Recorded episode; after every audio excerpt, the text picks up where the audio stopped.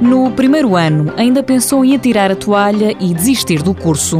Foi logo no início do primeiro ano, mas depois eh, comecei a gostar, comecei a gostar e a gostar e a gostar e olha, E Paulo Antunes gostou tanto que conseguiu terminar o curso de cozinha e pastelaria. porque foi uma, foi uma espécie de aventura que eu, eu me desafiei a mim próprio e gostei. Um desafio mais prático que teórico que ajudou muito. Nós passávamos mais tempo em, em contexto de, tra- de trabalho do que na escola, na parte teórica. Durante três anos, realizou o curso de técnico de cozinha e pastelaria.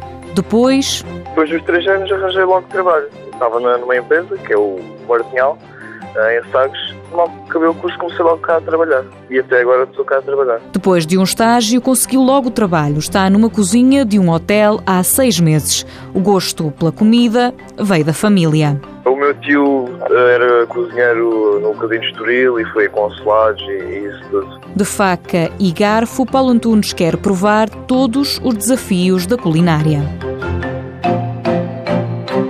Mãos à obra. Com apoio da União Europeia, Fundo Social Europeu, Programa Operacional Assistência Técnica.